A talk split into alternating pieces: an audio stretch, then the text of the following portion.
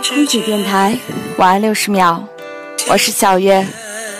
忽然之间，你陪伴我已经半年了，陪着我哭过，陪着我笑过，同样，你陪着我成长。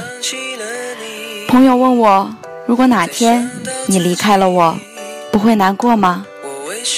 当然会，这问题我想过无数次。